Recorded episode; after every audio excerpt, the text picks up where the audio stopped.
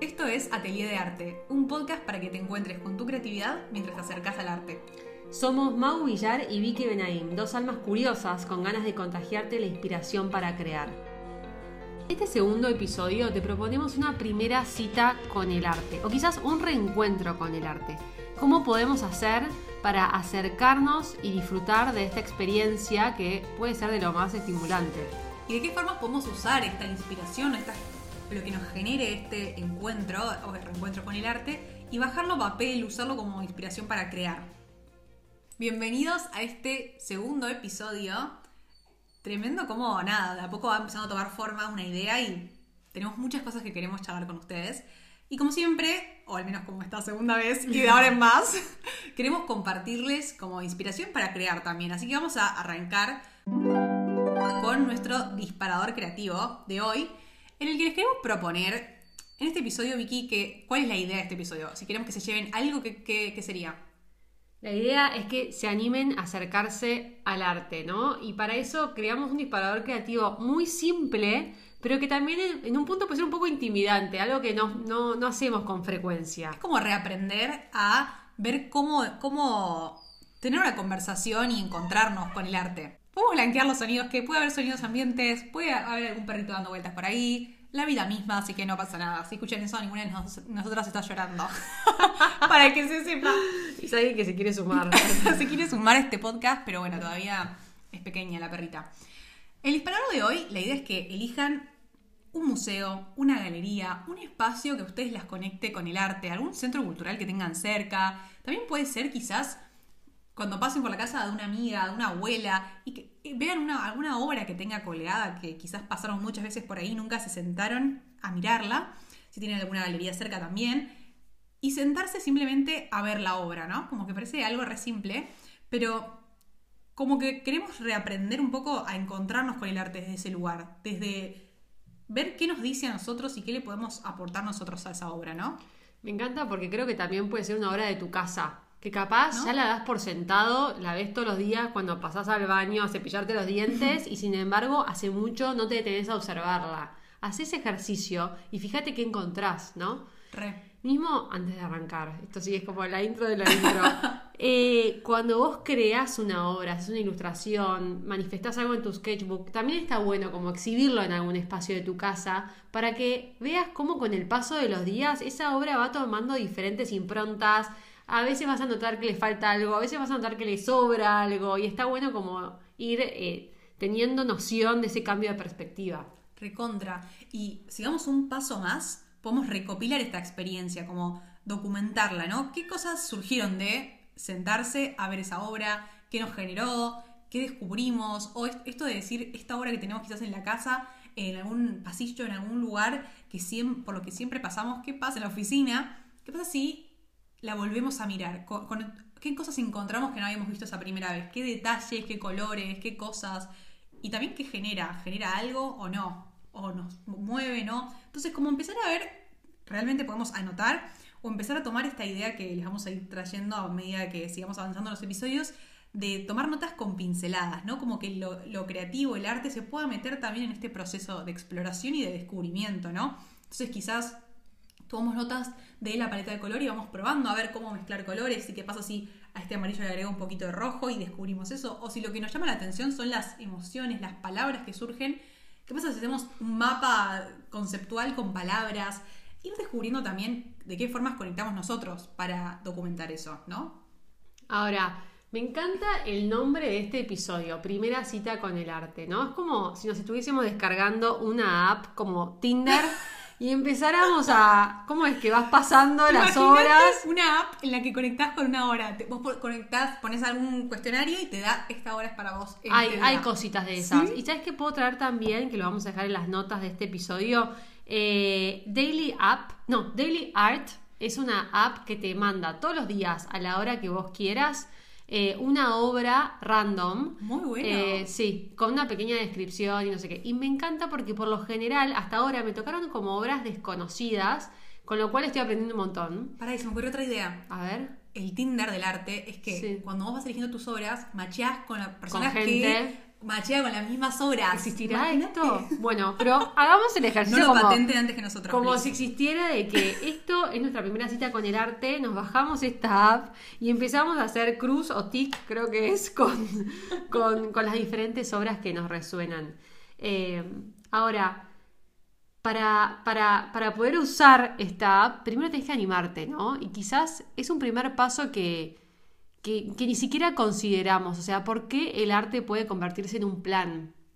Y es cierto que como la industria del arte o mismo a nivel cultural, nos, nos ha pasado a lo largo de los años que quizás los museos parecen esos lugares como lejanos, fríos, enaltecidos, las galerías, esos lugares silenciosos, privados, ocultos.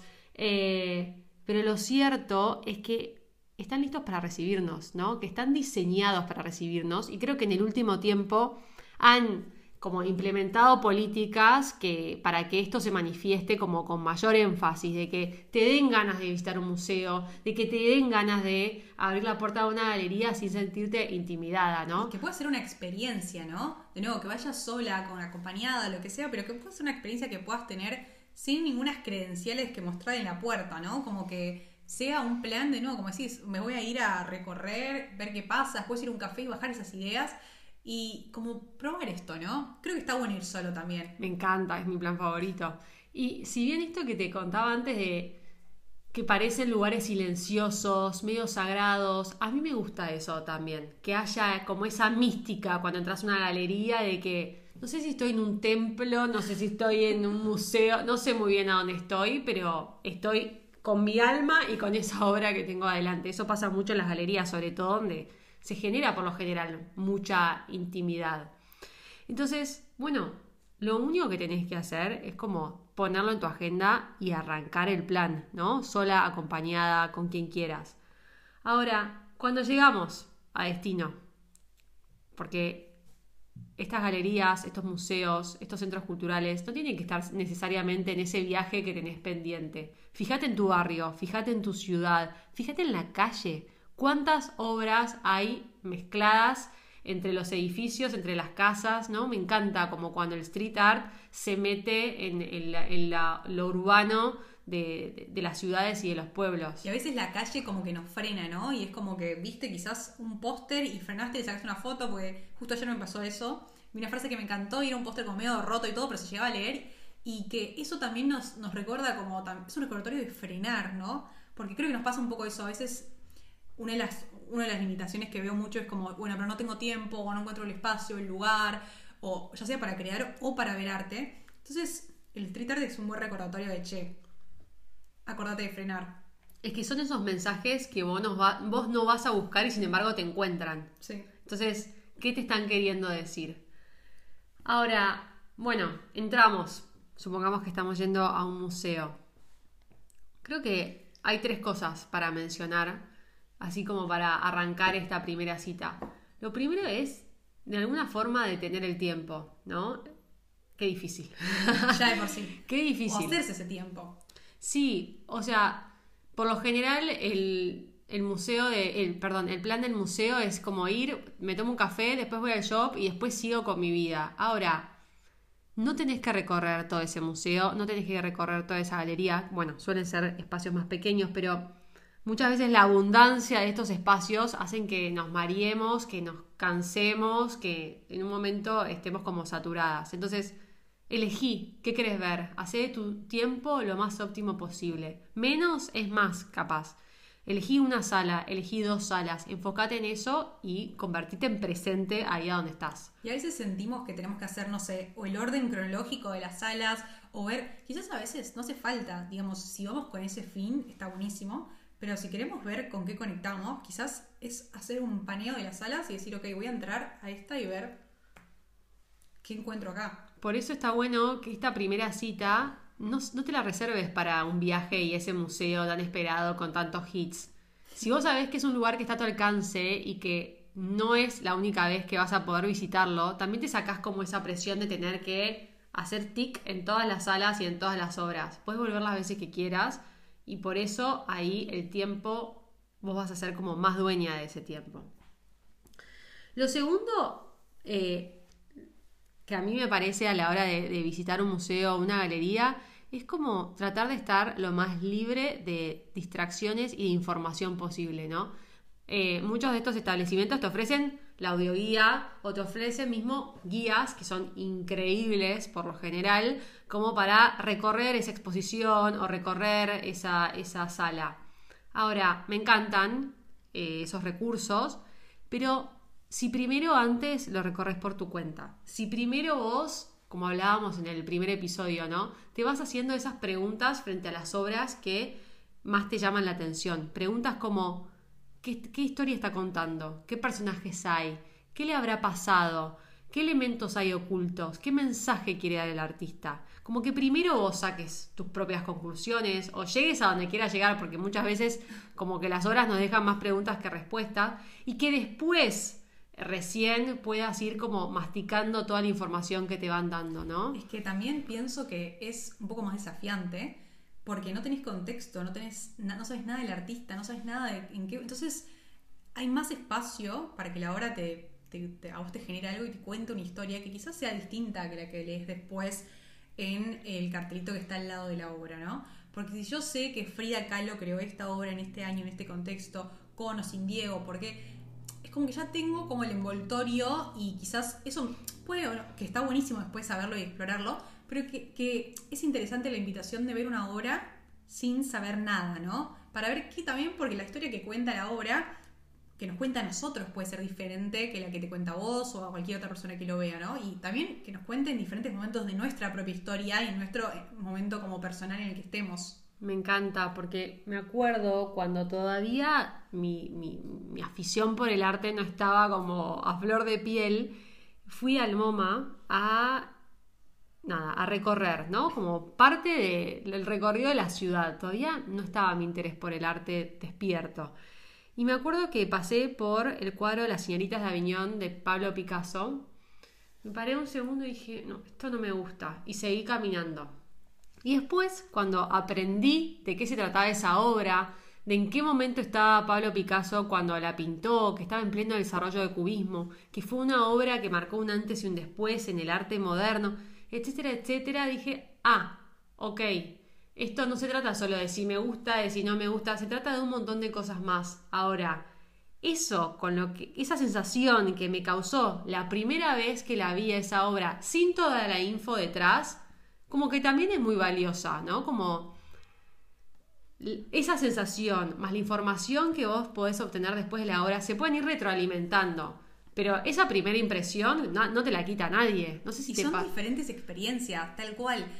Se me acaba de venir a la cabeza un capítulo de Modern Family, nada que ver, pero en el que uno de los personajes, Cam, eh, quiere quedar como oculto, erudito. Entonces, cuando proponen una salida al museo, eh, él había averiguado que había, iba a haber una exposición de Kandinsky. Entonces estudia todo Kandinsky, no sé qué.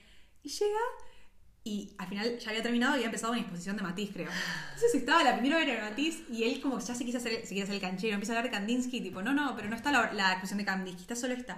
Se empieza a poner todo nervioso, como empieza a encontrarse obras que no sabe nada, no sabe nada del artista. Bueno, pasan cosas graciosas porque es una sitcom.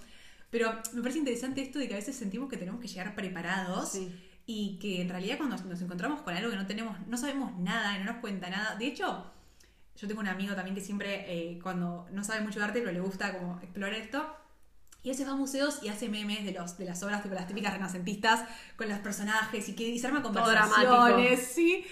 Y, y, me parece que es una experiencia que él la hizo única en eso de crear memes de, de las esculturas y las actúa y todo. Y que también es una, eh, experiencia válida, divertida, como que de nuevo también esto, el arte puede no ser algo súper serio y puede ser una experiencia lúdica, de juego, que nos, que nos, ¿no? que nos conecte con eso, donde quizás alguien ve eso, una, una obra renacentista toda como dramática, él encuentra como la parte de humor. Me encanta. Eh, y creo que es una experiencia válida también, ¿no? Totalmente. Y estás en todo tu derecho de que una obra no te guste. También, 100%. Tienes la posibilidad de elegir qué observar, ¿no? Y eso está buenísimo. Entonces, como redondeando este punto 2, es cuanta menos información eh, al mismo tiempo que estás viendo por primera vez una obra, eh, digamos, contamine, entre comillas, o inunde esa experiencia, mejor.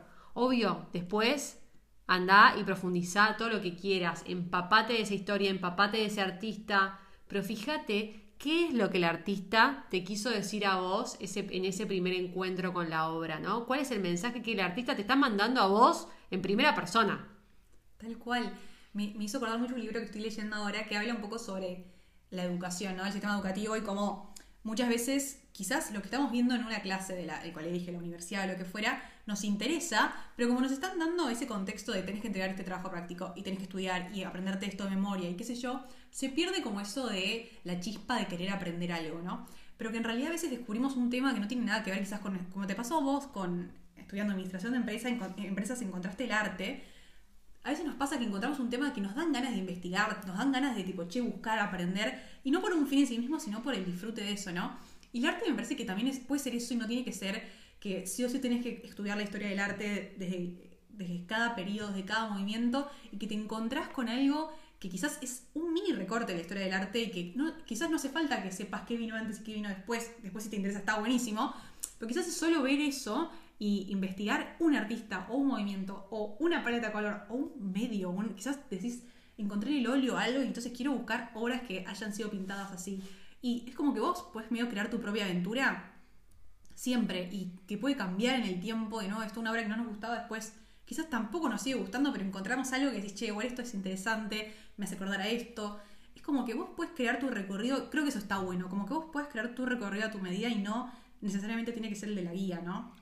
Está buenísimo. Es como te convertís en el editor o la editora de esa experiencia. Siempre decimos que somos nuestras propias curadoras. Somos, claro. O sea, si vos metés todo en la bolsa, la experiencia va a ser muy, muy abrumadora. Si en cambio vas, elegís como muy finamente qué es lo que querés observar y con, con, ese, esa disposición al encuentro con la obra, la experiencia es otra. La experiencia es otra. Y el tercer punto, quizás para esta cita con el arte, es tan simple como observar la obra. Hay un estudio que leí hace poco que decía que el promedio en el que estamos mirando una obra cuando vamos a un museo o una galería es de 27 segundos, si no me equivoco, pero eran menos de 30 seguro. ¿Cuánto podés ver en 30 segundos? Seguro puedes hacer un escaneo de toda la obra, pero ¿cuánto puedes observar? ¿Cuánto te podés meter en la obra? Cuántos detalles pueden estar escondidos en esa obra y vos por solo pasar por delante no te vas a, o sea, no los vas a poder percibir. Desde ya que no puedes hacer este, este proceso de observación como más profundo con todas las obras que tenés por delante. Por eso, de nuevo, el concepto de curar, el concepto de editar. Fíjate, hace un paneo en la sala en la que estás. ¿Qué obra te está llamando y te está diciendo, hey, vos, mirame, vení acá, tengo algo para contarte? Me encanta de eso se trata, ¿no? Como elijo una obra, fíjate si puedes estar cinco minutos observándola. Cinco minutos es un montón, es un montón. No parece nada, pero es un montón. En Estados Unidos hay una iniciativa que se llama el Slow Art Day, como el día de arte lento, ¿no? Y es como lo que proponen es detenernos frente a la obra y hacer este ejercicio de superar la barrera del promedio de los 30 segundos o los que sean que, que solemos observarlas. Me encanta, es como que nos propongamos nuestro propio Slow Art Day acá. Y recién se me venía a la cabeza un poco esto de que también en todo, ¿no? El multitasking se metió en todas las áreas de nuestra vida. Entonces también un poco se me ocurría, los chats de WhatsApp pasa eso, ¿no? Como que se te van acumulando, entonces sentís que tenés que contestar todo y te devuelven a responder, entonces tenés que ir contestando tantos chats al mismo tiempo que te perdés qué estabas hablando con cada uno, de qué temas. Entonces, quizás de la misma forma que podríamos esperar y contestar y terminar un tema en un chat de WhatsApp, podemos dedicarle un tiempo a una obra en vez de estar queriendo repasar todo y ver todo y, después esa sala y la otra. ¿Qué pasaría si tenemos una conversación con algunas obras? Pues no, no puedes estar todo, como no puedes contestar todos los chats de WhatsApp en el mismo día. Y tener estos espacios. Em, creo que todas las áreas de nuestras vidas más o menos se podrían enriquecer más de hacer menos, pero como con más conciencia o con estar más presentes. Fíjate cómo en los museos, sobre todo, en algunas salas hay banquitos. Y esos banquitos están ahí para detener un poco el tiempo y para incentivarte a la observación. Odio cuando te sentás en el banquito y se te pone alguien adelante y no puedes ver nada, porque eso claramente pasa. Eh, pero es una invitación a que frenes, te detengas y digas, ok, esta va a ser este va a ser mi encuentro por los próximos cinco minutos. Eh, así que acá tenemos como tres insights como para ya empezar a tener nuestra primera cita. La primera era detener el tiempo. detener el tiempo. La segunda era como estar lo más libre de distracciones posible. Y la tercera es observar, ¿no? Como tan simple como eso. Perfecto. Eh, y hay un libro que tanto Mago como yo leímos que se llama Sing Slowly, que, que te invita a este concepto de el, el osmo- la osmosis. ¿El osmosis? No sé. El osmosis que se produce entre la obra y el espectador, ¿no? Como hay una retroalimentación de lo que la obra tiene para decirte y ese feedback que vos tenés para con la obra, ¿no? Y que ese proceso es único. Y que si no haces como estos tres pasitos que estábamos conversando recién, no se va a producir esa osmosis y como que esa circularidad entre obra y espectador, espectador-obra, como que no, no termina de suceder. Tal cual. Me encanta. ¿Te parece si pasamos al break creativo para tener como este espacio de reflexión con algo que nos va a leer Vicky? Para. Qué bueno que es sobre este libro que venimos charlando. Que la verdad es que la primera vez que lo leí cuando Vicky me lo recomendó. eh, me encantó, me sacó como muchas exigencias, ¿no? O peso que tenía yo también. Como que estamos charlando esto y a veces, nada, igualmente es difícil sacarse todas las. También, no solo para el crear, sino para el ver arte, ¿no? Sacarnos estas exigencias que tenemos a- eh, como. No sé si como impuestas o que las queremos nosotros o que esto que creemos que tenemos que saber de arte para ver arte, para interactuar con el arte. Y que creo que es interesante como ver qué pasa cuando vamos más vacíos, ¿no? Eh, este Sing Slowly, el libro lo escribió Michael Finley, que es un galerista bastante conocido. Tiene otro libro que me gustó mucho que tiene más que ver con el mercado del arte, se llama The Value of Art. Eh, y lo que les traemos ahora es como un extracto de este libro Sing Slowly para, para que vean también cómo piensa este autor y que tiene mucho que ver con lo que estamos hablando.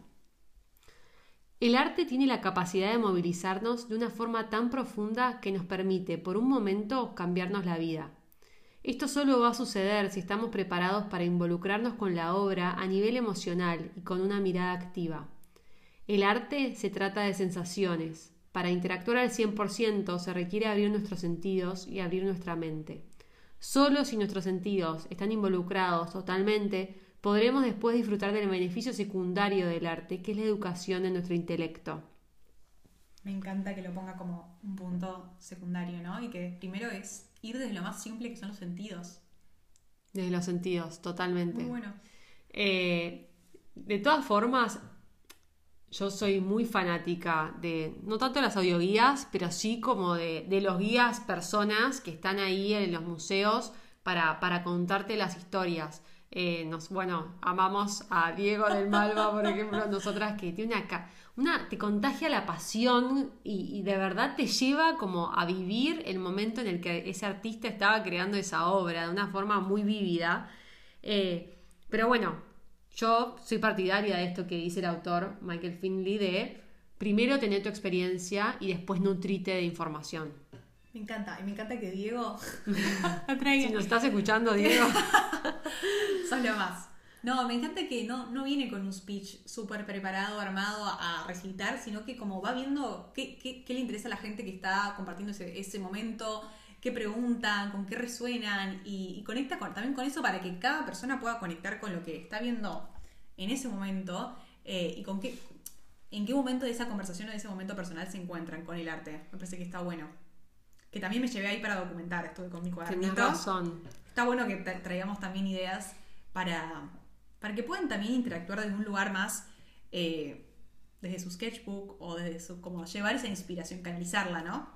Como si te sentís afín a lo que es el dibujo, bienvenido sea. Si te, fen- se- uy, si te sentís más afín a las palabras, bienvenido sea también. ¿Qué palabras te, te- te surgen al observar esa obra, no? Sí, o también las fotos, en un momento, no me acuerdo si en este episodio o en el anterior, hablamos de esto de no caer en el simplemente sacar una foto con el teléfono y ya sentirnos No me que acuerdo nos llevamos. en el anterior. lo anterior. Nos llevamos esto de esta obra, pero que está bueno también que quizás si la fotografía te gusta, que puedas jugar con la obra, como que el crear en todas sus variaciones, desde escribir, pintar, dibujar, hacer un collage, que puedas como colaborar con la obra de alguna forma, ¿no? Como que proponer un juego más interactivo. Totalmente. Y después hay mil formas de que lo puedan hacer. hoy en el disparador creativo de este episodio les proponíamos que se sienten con una obra. ¿Y de qué formas podemos documentar eso, no? Como me encanta hablar de la documentación creativa como una forma de bajar un poco estas experiencias, las cosas que nos inspiran a papel, ¿no? Eh, en todos nuestros encuentros siempre las invitamos a que tengan un sketchbook, que básicamente es un cuaderno donde van recopilando todas sus exploraciones creativas, ¿no? Y de nuevo, este no es un lugar, sobre todo este cuaderno que es como un casi un laboratorio creativo, no es un lugar para obras de arte ni cosas perfectas, sino que es un espacio de, nuevo, de juego, de prueba-error, de bajar ideas y ver cómo nos sentimos, em, de probar cosas, ¿no? Porque quizás frente a esta obra, no, quizás no nos sentimos artistas, no nos sentimos que somos buenos o, que tenemos técnica para dibujar, pero esa no es una barrera, o sea, que no haya barreras de entrada para, para explorar nuestra creatividad, ¿no? Que si también creo que un poco está bueno desafiar esto de eh, esa obra que parece hecha por un chico, o parece que la dibujó un niño, como romper con eso, o incluso como usarlo a nuestro favor y como apropiarnos de ese, che, o sea, seguimos dibujando como chicos, quizás nuestra habilidad creativa se quedó como medio frenada desde que no pintamos más, desde que íbamos a jardín de infantes, la estamos retomando ahora y tenemos la oportunidad de explorarla con esa misma mirada de chicos, ¿no? De si hacemos las personas con palitos, el solcito con todos los rayos, y que podemos jugar con eso, ¿no? Hay muchos artistas contemporáneos que usan esos recursos.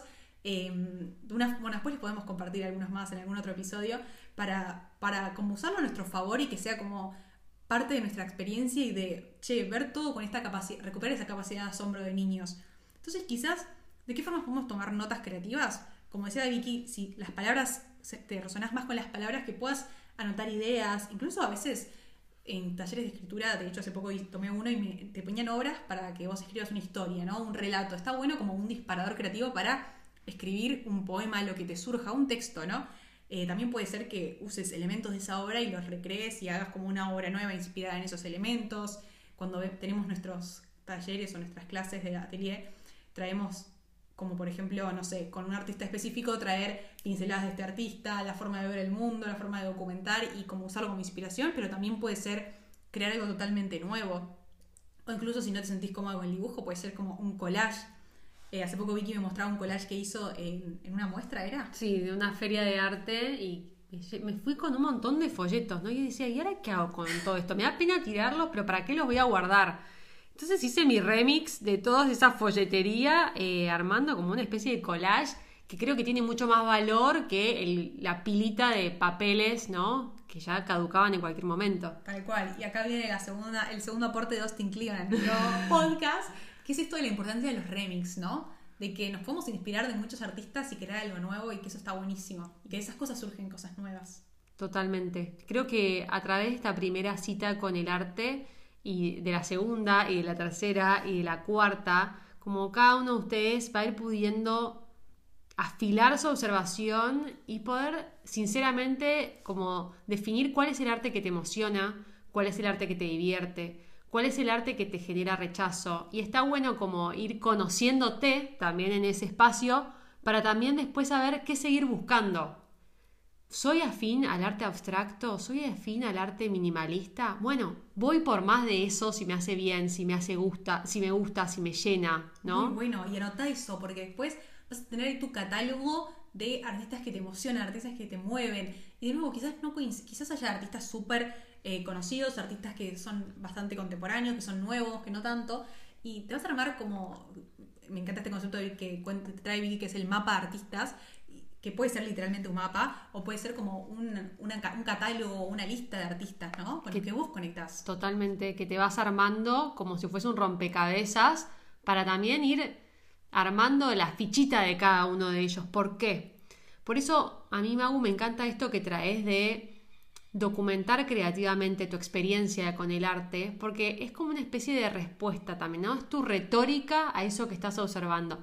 Yo siento que si vos solamente observás y después simplemente te vas, es como que la experiencia no está completa y la experiencia no tiene como ese sello, ¿no? Esta es tu forma de devolverle, devolver con arte ese arte que estás observando. Me encantó la idea del sello.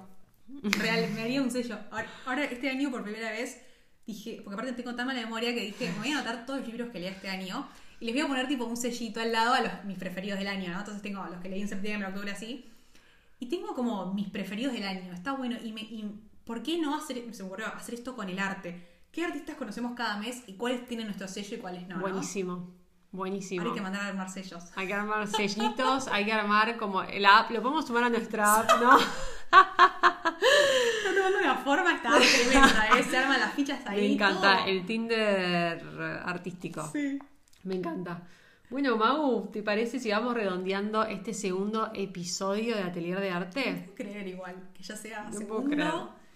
Bueno, y queremos saber, o sea, ¿qué les están pareciendo estos dos episodios que tenemos por ahora? Eh, cuéntenos su experiencia, con qué resonaron, cómo, cómo también viene siendo su experiencia con viendo arte, ¿no? Y si, si resonaron con algo de lo que charlamos. Y bueno, compartan el podcast, ayúdenos a compartirlo, a hacerlo llegar a gente que quiera conectar con el arte. Y nos vemos en el próximo episodio. Nos vemos en el próximo episodio dentro de 15 días. Un beso, chao, chao. Chao.